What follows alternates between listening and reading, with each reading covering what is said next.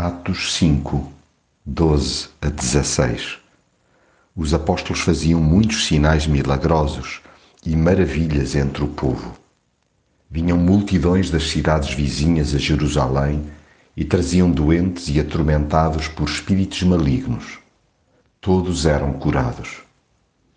A Igreja quer-se viva, impactando o meio que a envolve. Ainda que se reúna em algum espaço físico, jamais se deve reduzir a ele. O poder de Jesus precisa extravasar o templo, tornando-se claramente perceptível na vida dos discípulos quando interagem com os seus concidadãos. Podem até surgir pessoas com sérias reservas à ação do Espírito, mas é indesmentível o respeito que a população tem por aqueles que seguem fielmente Jesus. O afeto é de tal ordem, bem como o reconhecimento de autoridade espiritual, que estes são procurados em diferentes situações limite. Não que por si mesmos possam resolver o que quer que seja, mas aquele que neles habita acaba por fazer toda a diferença.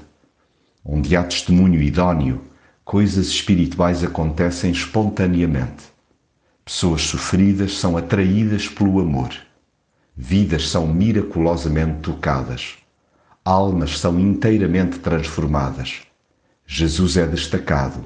A sua mensagem espalha-se e o seu reino cresce cada vez mais.